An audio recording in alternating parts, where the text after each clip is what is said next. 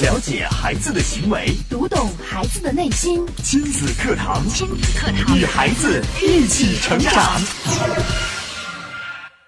每每高考成绩出炉，就会有一大批学霸走进公众的视野。翻看这些学霸们的故事，我们发现他们的家庭教育都有一些独到之处。亲子课堂今日关注：高分考生的家庭教育方式有何过人之处？主讲嘉宾：家庭教育专家、情感心理专家、亲子百科创始人袁明阳老师。欢迎关注收听。我是主持人潇潇，我们有请今天的嘉宾袁明阳老师。明阳老师好，小杨好，听众朋友大家好。嗯，今天我们要跟大家来分享分享这些高分考生他们的家庭教育了。我想这一定是我们收音机前的亲粉们特别关注、关心的。是每逢这个考试，特别是高考结束之后啊，关于这个高分考生的话题，应该说是社会非常关注和热议的话题。对，我们并不是为这个高分论呀，嗯也不是说这个所谓的高考状元就一定意味着，呃，他是完美的、优秀的。嗯但是我想，他一定从呃另外一个方面能说明一定的问题。嗯就是这些孩子，至少在学习方面，至少在高考这场战役当中，对确实交出了一张满意的成绩单。是的，作为我们的家长啊，我相信我们也特别希望自己的孩子能够拥有一个不错的成绩。对，虽然我们说，呃，第一名只有一个，是嗯，不可能人人都当第一名，但是谁不希望自己的孩子能更优秀一些呢？嗯，所以今天呢，我们也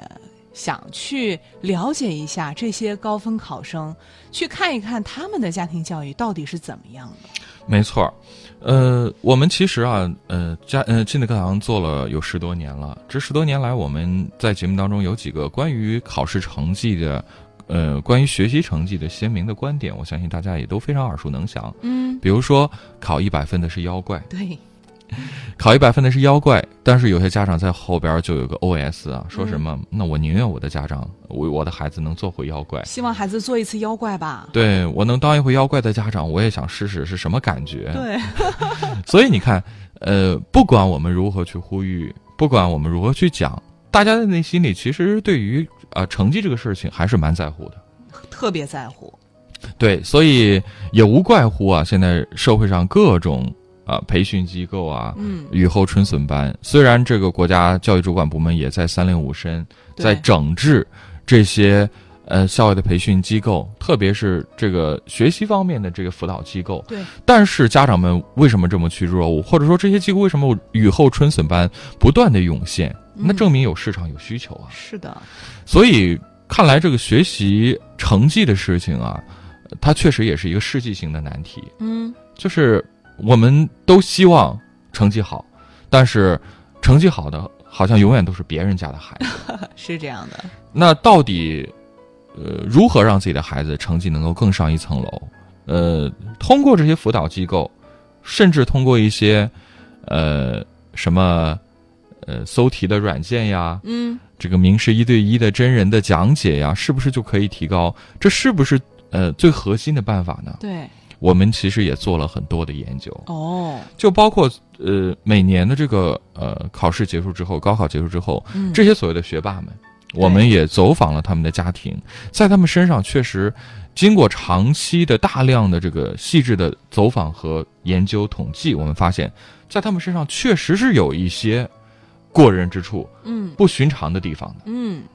那我们今天呢，就请明阳老师跟我们来讲讲，到底这些高分考生、这些学霸，在他们身上或者在他们的家庭教育当中有哪些独到之处？大家听节目的过程当中呢，也可以参与进来，关注微信公众号“袁明阳”，明课的明，阳光的阳，在公众号的后台回复“学习”，按照提示，您先加入到微信社群当中，边听节目边互动。嗯，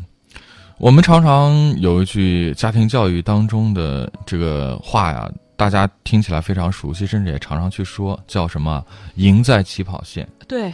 呃，其实通过调查走访，我们发现这些高分考生，他们确实在某些方面是赢在了起跑线。哦，真的，你看看应验了吧？对，但是是哪些方面呢？嗯，我们要讲的就是我们一直在讲的这个核心，就是家庭教育。家庭教育，在家庭教育方面，这些孩子确实是赢在了起跑线。哦，就不是说哪一门学科或者呃是哪一项技巧赢在起跑线了，而是家庭教育。对，怎么说呢？那我们嗯，从不同的孩子身上啊，确实也汲取到了一些养分，跟大家来进行一个分享。好，应该说，今年的高考结束之后啊，最先让大家关注到的一个学霸是谁呢？叫嗯王恒杰。王恒杰他发生了什么呢？在高考结束之后啊，王恒杰走出考场，第一时间跪谢母亲。哦应该说这个画面让很多人都非常非常的感动。是的，王恒杰的母亲也说啊，自己的儿子考了六百三十五分儿，嗯，语文一百一十九分，哇，数学一百三十六分，理科综合二百四十分，英语一百四十分，超出了理科一本线一百三十九分。哎呀，这真是名副其实的高分了。对我刚刚说这个，他们赢在了家庭教育的起跑线上。嗯那王恒杰的家庭是如何的呢？可能说出来大家会觉得非常的意外。对，呃，意外，对我，们想知道他的家庭怎么样，嗯父母怎么教育的。王恒杰的家是一个单亲家庭，他单妈妈亲是一个单亲母亲。哦，这你要是如果说单说他是单亲家庭的话，那我们总会想到是不是这个孩子就问题多多了。是，但是你看，嗯这好像并没有影响王恒杰的优秀。嗯，呃，应该说是从儿子高二开始啊，这个、呃王恒杰的妈妈，她之前是做服装生意的，嗯，在孩子高二的时候，她就放弃了服装生意，在学校门口租房子，嗯开始全程陪读，而且，嗯，应该说她的妈妈以前是一个女强人的这种形象、啊，嗯，就一个人拉扯孩子长大。对，那以前她从来没有说要给孩子做饭，嗯，但是跟孩子陪读的这一年，他却开始学习下厨做饭，每天给孩子备好三餐。应该说，他为儿子是付出了很多，而儿子确实也因此铭记在心，所以就有了我们今天刚刚所说的那一幕：王宏杰走出考场之后，给母亲下跪，感谢母亲为自己所做的这一切。嗯，这是我们首先跟大家说到的，这位考生他是一个单亲家庭，但是却考出了骄人的成绩。我们不是提倡所有的人都放弃自己的事业，嗯，呃，去去一学校门门口租房子。对，嗯但是我们却从王恒杰的母亲身上可以看到，一位妈妈在自己的生活当中，她能够给到孩子她力所能及的这种支持、这种力量。对，我相信她一定是支撑着王恒杰不断往前走的一个动力。嗯，我们相信，即使王恒杰的母亲呃把生意给呃关了，嗯然 后陪着孩子，那她能替孩子学习吗？嗯她能辅导孩子功课吗？恐怕应该呃做不到显然是不可以的。对，但正是因为母亲的这份支持、这份力量，嗯，给到了王恒杰不断向前的这个动力。对，呃，无独有偶啊，另外一个这个学霸也提到了母亲的支持，提到了自己对，呃呃自己的家人对自己学业的这个重要性。这就是浙江晋江的文科第一名，哦他以总分六百六十一名取得了他们当地的文科第一。哇，他叫范俊、呃范伟俊，他自己就说啊，母亲是我非常重要的后援力量。考试的前两个月，晚自习放学不管几点，妈妈都会在门口等我，接我回家。虽然我家就在学校旁边，但是他说能和我在放学之后回去的这段路上聊一聊，嗯，对我调整心态很有帮助。哦，这是他说到妈妈对他的支持。对，你看，现在很多父母应该说是为了工作舍弃陪伴孩子，对，他们以为给孩子足够的物质支持，我去挣钱了就可以了。但是，殊不知，其实孩子需要的是什么？物质固然重要，但是你说物质这个东西，它真的是个无止境的无底洞，对给多少给算够这个呢？没有上限的。但是陪伴却很重要，陪伴绝对不是说我花钱雇个保姆、对，雇个护工就可以替代的。嗯，所以说，从这两位这个优秀的高分学生的背后的故事当中，我们其实看到了一个相似点，哦，就是家人给到孩子的陪伴和支持，对，非常非常重要。嗯，呃，有句话我们在公益广告中常常去听，说陪伴是最长情的告白。对，当然，它也是父母给孩子最好的礼物。很多时候，陪伴的意义要远比我们想象的多太多了。嗯，好像看似来没不是什么惊天动地的事情，对，但它却非常非常的重要。嗯，这就是明阳老师跟我们提到的第一点陪伴。嗯，那到底这些学霸、这些高中考生他们的家庭教育还有哪些独到之处，过人之处呢，我们也稍事休息，稍后接着请明阳老师继续跟我们分享。大家也可以继续参与到互动当中，关注微信公众号“袁明阳”，回复“学习”，按照提示先加入到微信社群当中。亲子课堂正在播出，稍后更精彩。快乐成长亲子课堂，亲子课堂的听众朋友们，大家好，我是中央电视台少儿频道智慧树栏目的主持人绿泡泡。我是中央电视台少儿频道智慧树的主持人红果果，听亲子课堂，做智慧父母。孩子是最精密的设计，最美妙的创造。孩子是天使降生于世，是来引导你的，并非受你指教。没有问题孩子，只有问题教育。亲子课堂，亲子课堂，让父母轻松读懂孩子的说明书。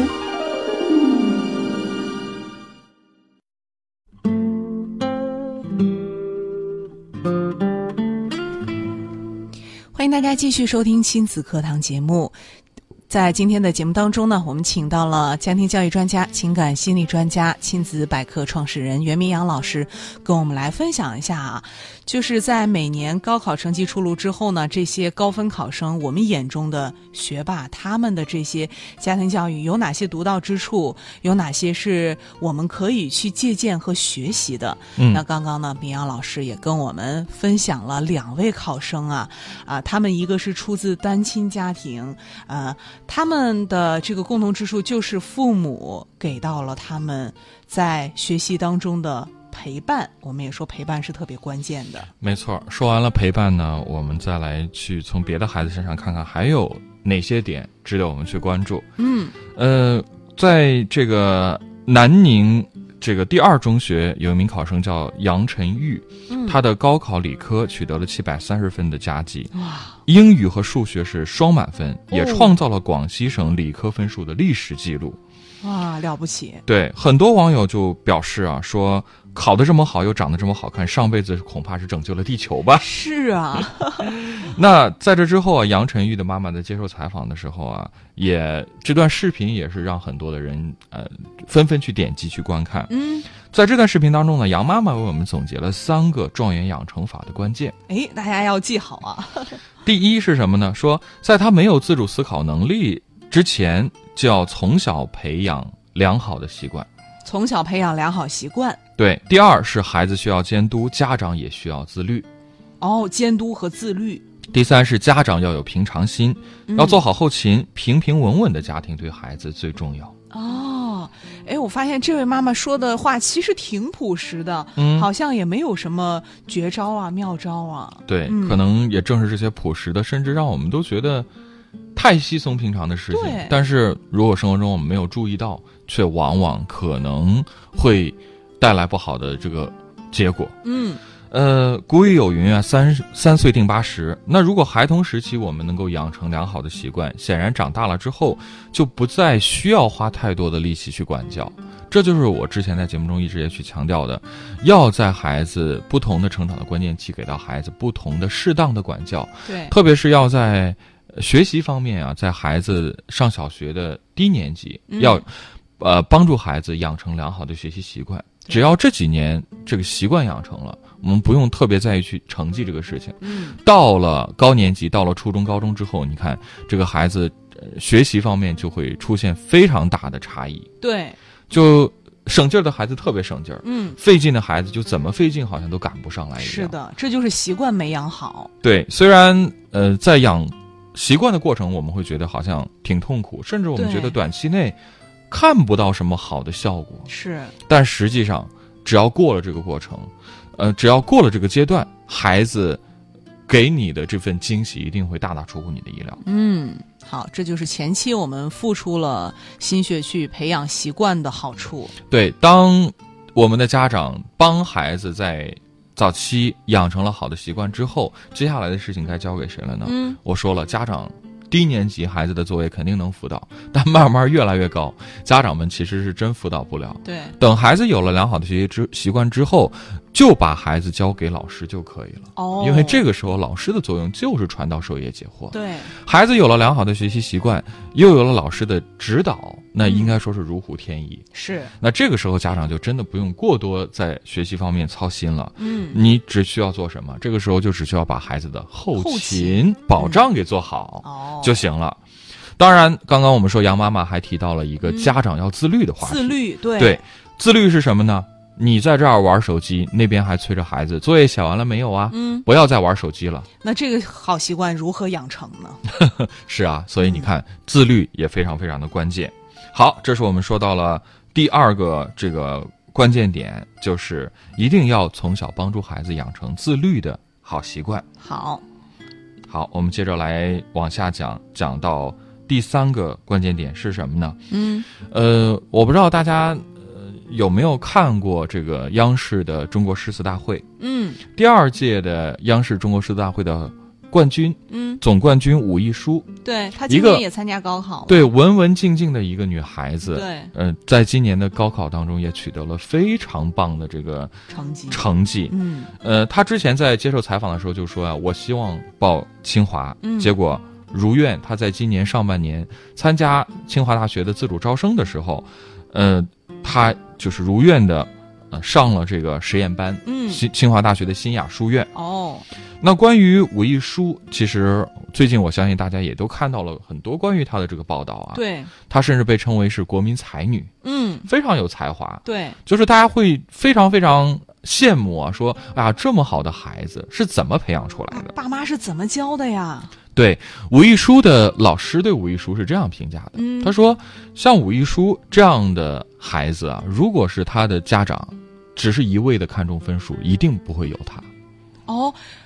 家长看重分数就不会有他。对，你可以想想看武亦姝在中国诗大会上的表现，他所了解的，他的知识的储备，嗯、真的是我们现在学校教育当中要求的，或者说那些东西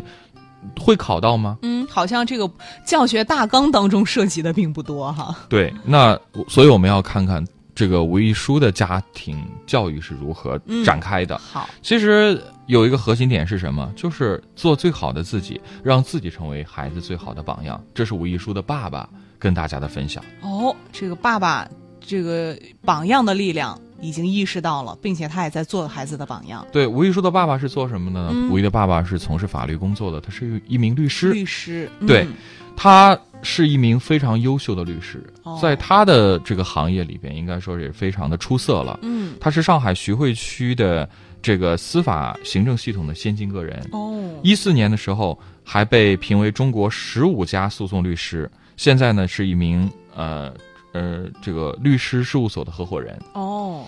他始终啊在事业上努力，要求做到最好，并且从小就给武亦姝灌输了一个什么样的精神呢？就是要志向高远，自强不息。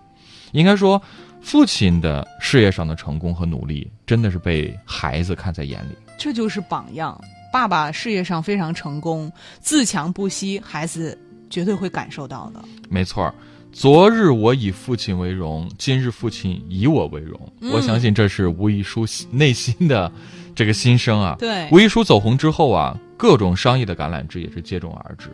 是这个也很常见了。对，但是他和父母却将这些所谓的商业代言都拒之门外了，哦，啊一度把手机都关了，嗯不联系。嗯，嗯，这个，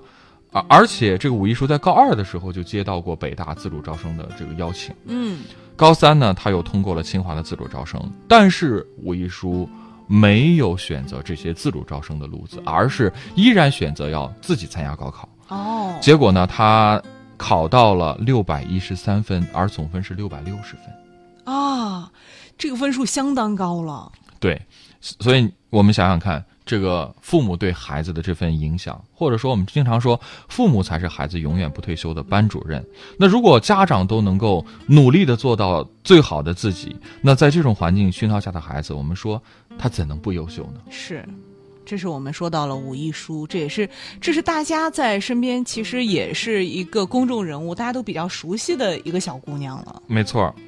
当然今年的高考啊，有好几对儿双胞胎，嗯，也确实让大家关注到啊，成为哦了亮点。那很多父母现在对孩子其实有一个误区是什么？就是对孩子保护过度，嗯，生怕孩子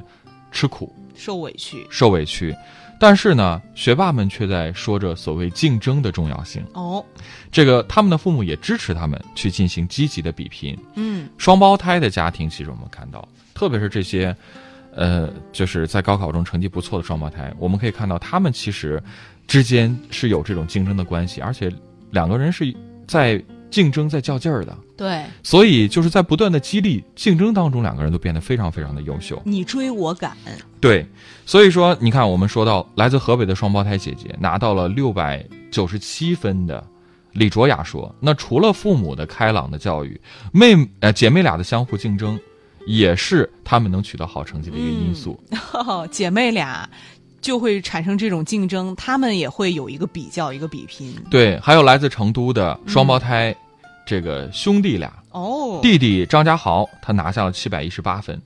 他说自己和哥哥是什么塑料兄弟情，是相爱相杀的关系， 为什么这么说呢？嗯是因为在这个学习上面也是挺较劲儿的。就互不相让嘛。嗯，这个学习上你追我赶，嗯，然后，呃呃，整就是两个人在一块儿，其实就是就是竞争的竞争的关系嘛。嗯张家豪说啊，因为他们俩是在一个班呐、嗯他跟他的哥哥，所以他一直处于这种较劲儿的竞争的状态。嗯，学习上是暗暗较暗暗较劲儿的，不难对看出一个榜样或者说一个优秀对手的存在，真的是逼迫你去不断的成长，变得更加优秀。对，虽然说现在很多家庭是独生子女家庭，对但是作为家长，我们其实也需要给孩子树立榜样，嗯让嗯通过我们的引导和支持，让孩子呃向先进和更优秀的人去看齐，然后呢鼓起勇气和他们竞争。这当然。呃，会说到另外一个话题，就是别人家的孩子。对我们的家长其实也意识到，觉得我得给孩子树个榜样啊！你看看别人家，但是这样的所谓的激励，嗯其实给孩子的是什么？压力，是压力，嗯，孩子会觉得我什么都不如别人。对，我们让孩子去竞争，其实是要让孩子激发他内心的这种动力，嗯，不断向上的动力，对而不是去打压、讽刺、挖苦孩子，嗯把孩子踩在脚脚下，他都抬不起头了，他还怎么往前跑？是，所以我们说呢，这个我们也一定要让孩子去感受到这份竞争，在竞争当中不断的取得成长。嗯好，最后呢，我们要说到的另外一个点是什么呢？就是，呃，关于这个孩子的业余爱好方面的话题。业余爱好，这个很多家长为了提高孩子学习成绩，觉得学习才是最重要的，把孩子的一些业余爱好啊、兴趣啊，其实都扼杀掉了。我们觉得好像这些所谓的学霸们，嗯，他们是不是头头悬梁锥刺股，每天的生活就对只是学习、学习、学习？对啊呀、但实际情况却真的不是这样。嗯，这个很多家长说，孩子啊，你别当什么班干部了，太嗯耽误时间了，好好学吧。对，这个不要去跟你那些狐朋狗友在一块儿了，嗯就是有时间赶紧翻翻书吧。对，但是呢，这些孩子们却告诉我们，那些看似占用课外时，呃，课外时间的那些活动啊，不但没有影响孩子的成绩，反倒起到了很好的促进作用。哎呀，这个你看看，说到这儿，很多家长都会觉得有点困惑了，说这耽误学习、耗费精力跟时间的这些业余项目，它怎么还能促进学习啊？我们知道，人他不是机器啊，嗯他不可能连轴转。嗯，你觉得好像这个呃，把所有的时间都用学习塞满，这个效率一定会高吗？嗯，当然不是，哦，只有劳逸结合。嗯因为这个兴趣本身，它不仅可以调节人的心情状态，让他以更加饱满的精神投入到学习当中，而且这些兴趣本身，它也拓展了他的知识的外延，哦，让他在综合素质方面拥有了更多的提升。嗯这样的话呢，呃，其实对学习一定是一个促进。就包括我们刚刚提到的武艺书，嗯，我们说，虽然他确实很优秀，但是我们知道吗？他最大的兴趣爱好就是他让我们认识他的时候，在诗词大会上的那些表现。对他最喜欢古诗词，对，他还有一个喜欢，嗯、爱好是什么？就是喜欢音乐。音乐他们学校的校歌就是他创作的，哦，红墙边》，嗯大家可以去搜一下。嗯这个大家非常意外发现，哎对，这个校歌竟然是他原创的。哇，正是因为他对音乐的热爱，对古诗词的了解，才促使他创作了这首歌曲。对，刚刚我们提到的杨晨玉，他的老师说杨晨玉呢，静如处子动若脱兔，平时呢非常喜欢书法、羽毛球、足球，爱好很广泛，而且在班里边负责宣传工作，文字都是他负责，他并不是个书呆子。我哦，们刚刚说的那个塑料兄弟，嗯张家豪、张家杰，他们俩特别爱打篮球，嗯，甚至张家豪最崇拜的人是篮球巨星詹姆斯。哦，他们说打篮球既能放松，又能锻炼身体，而且提高自身免疫力。对，哎呀，你看看这些学霸们，这些高考当中取得骄人成绩的这些考生们，看来还真不是我们想象的那样，只会埋头苦读啊。对，你想孩子的兴趣爱好，包括让孩子去承担家务活儿，锻炼他的责任感，这些事情其实真的是劳逸结合，是刺激孩子更好的学习状态，这已经是被验证的最好的一种学习方式没。所以错大家千万不要再觉得这些无关的事情太耽误时间，干脆都停了算了。对，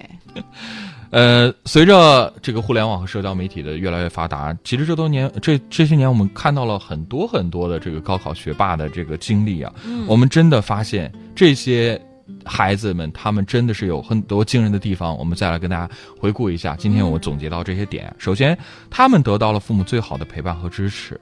他们的父母也激励他们去敢于竞争、勇于竞争。嗯，乐于拼搏，同时呢，父母们又做到了最好的自己，给孩子来做出了这样的榜样。嗯，当然，我们说，呃，成功其实是非常难去复制的。是我们从这些孩子身上，不同孩子身上发现，他们虽然有共同之处，成绩都不错，但是对他们身上的经历呢又各不相同。是，但是我们又希望可以通过这样的节目，通过这样的，呃，大数据的统统计，可以让大家去有一些思考。嗯。真的可以让孩子不输在起跑线上，不输在家庭教育上。好，非常感谢梅阳老师精彩的讲解啊！也希望我们今天这期节目当中跟大家说到的这些高分考生他们的家庭教育方式，能给您带来一些启示。好的，今天节目就是这样，也感谢大家的收听和参与。明天同一时间，亲子课堂和您不见不散。